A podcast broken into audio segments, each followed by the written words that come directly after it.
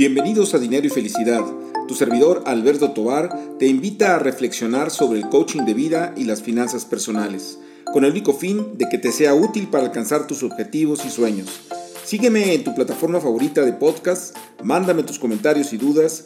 Me puedes encontrar en redes sociales con mi nombre Alberto Tobar Castro. Comenzamos. Hola, pues nuevamente aquí eh, con ustedes en este podcast de Dinero y Felicidad y quiero abordar un tema que considero es muy importante. He recibido algunas, eh, algunos correos, algunos mensajes a través de Instagram eh, en relación a la pérdida de valor de los fondos de inversión y muy en particular también de las AFORES. Eh, hace relativamente poco salió una noticia en donde la CONSAR daba a conocer que, bueno, que hay una minusvalía y quiero hacer eh, pues ahora sí que subrayado con negritas la palabra minusvalía, ahorita lo, explico, eh, una minusvalía de las afores, es decir, lo que tenemos nosotros para como ahorro para el retiro, de 253.443 millones de pesos, que es una cantidad bastante grande, eh, pero bueno, esto es en el primer cuatrimestre del año, es decir, de enero a abril, y, y bueno, obviamente esto podría preocuparnos a algunos, pero sí tenemos que eh, tener cuidado con esto porque los fondos de inversión, pues de alguna manera eh, están siendo valorados mes a mes eh, y por eso se habla de esa minusvalía y no de una pérdida. Déjenme explicarles por qué se habla de minusvalía. si nosotros, por ejemplo, estuviésemos registrando todas nuestras inversiones en una hoja de Excel o en un papel, nosotros diríamos, bueno, a ver, ¿cuánto tengo de dinero al día de hoy? ¿Cuánto tengo de patrimonio al día de hoy?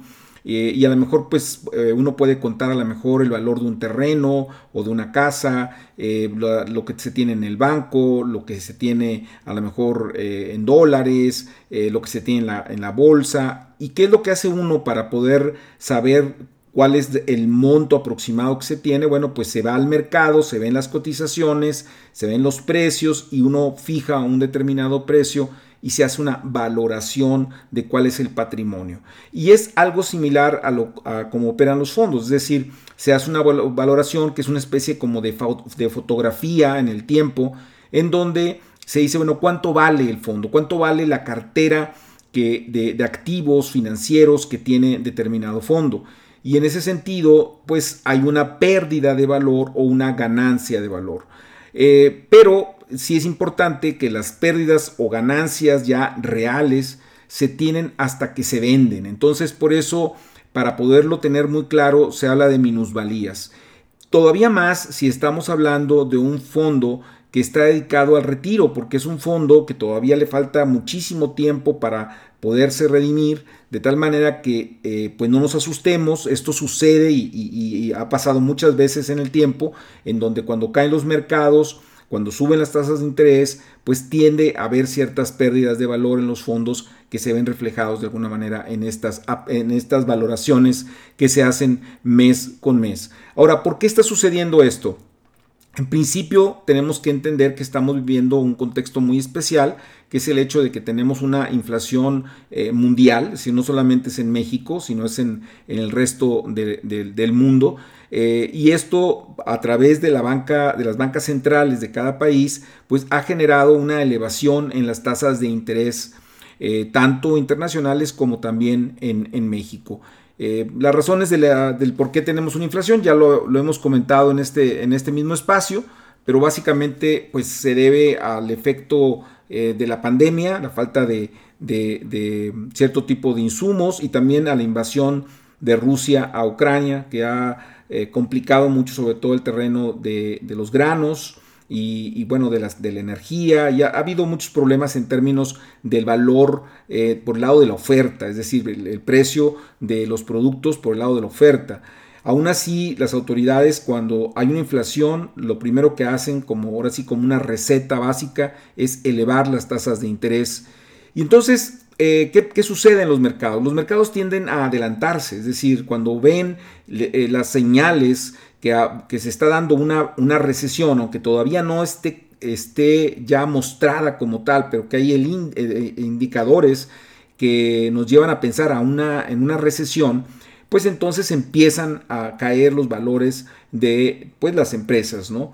En este caso, para que nos demos una idea cómo han caído eh, los valores con, una, con un punto de referencia, vamos a decir, de lo más alto que se ha dado en el 2022, por ejemplo, el Dow Jones en el 4 de enero tiene pues una, respecto al 4 de enero al, al día, al 27 de mayo, trae una caída de 9.74%. Eh, este, el Dow Jones es el que mide, vamos a decir, las, las uh, acciones industriales en Estados Unidos. El Nasdaq, que es quien mide todas las uh, eh, acciones de empresas que están en el, en el mundo de la tecnología, pues cayó en 23.4%, ¿sí? En, este, en, ese periodo, ¿sí? aproximadamente a principios de enero con respecto al 27 de mayo. Y el índice de precios y cotizaciones, ahí sí hago una, una relación a, a, principios, vamos a decir, de abril, porque como quiera siguió subiendo, eh, tuvo algunos repuntes en lo que va del año, eh, pero trae ahorita una caída acumulada, vamos a decir, en lo que es abril y prácticamente mayo, o sea, el 27 de mayo, de 7.3%. Entonces, todos estos fondos que también tienen un porcentaje de acciones, pues tienen caídas, ¿no? Tienen caídas en su valoración. O sea, a la hora que se saque esa foto eh, de la valoración de las acciones, bueno, ahí aparece pues esa, esa pérdida. Ahora, eh, algo, algo que, que, mortifica y que confunde de alguna manera a las personas es que, pero ¿cómo es posible que un fondo de renta fija, que, que se tiene en función de que se tienen instrumentos, eh, entre comillas, seguros, como por ejemplo son los, los CETES, los certificados de la tesorería de la federación, que tienen un rendimiento, ¿por qué tienen también una minusvalía? Entonces, para poder entender el por qué estos eh, fondos de renta fija tienen minusvalía, eh, recordemos que la valoración que se le da a estos fondos está en función del precio de los bonos y el rendimiento se ve reflejado en la diferencia de los precios en el tiempo, ¿verdad?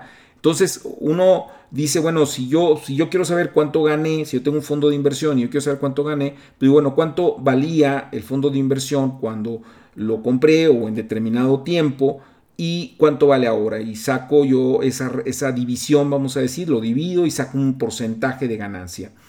Entonces, eh, los, los bonos en general en el mercado están fijados en precios y en la medida en que las tasas de mercado suben, ¿sí? los precios de los bonos tienden a bajar.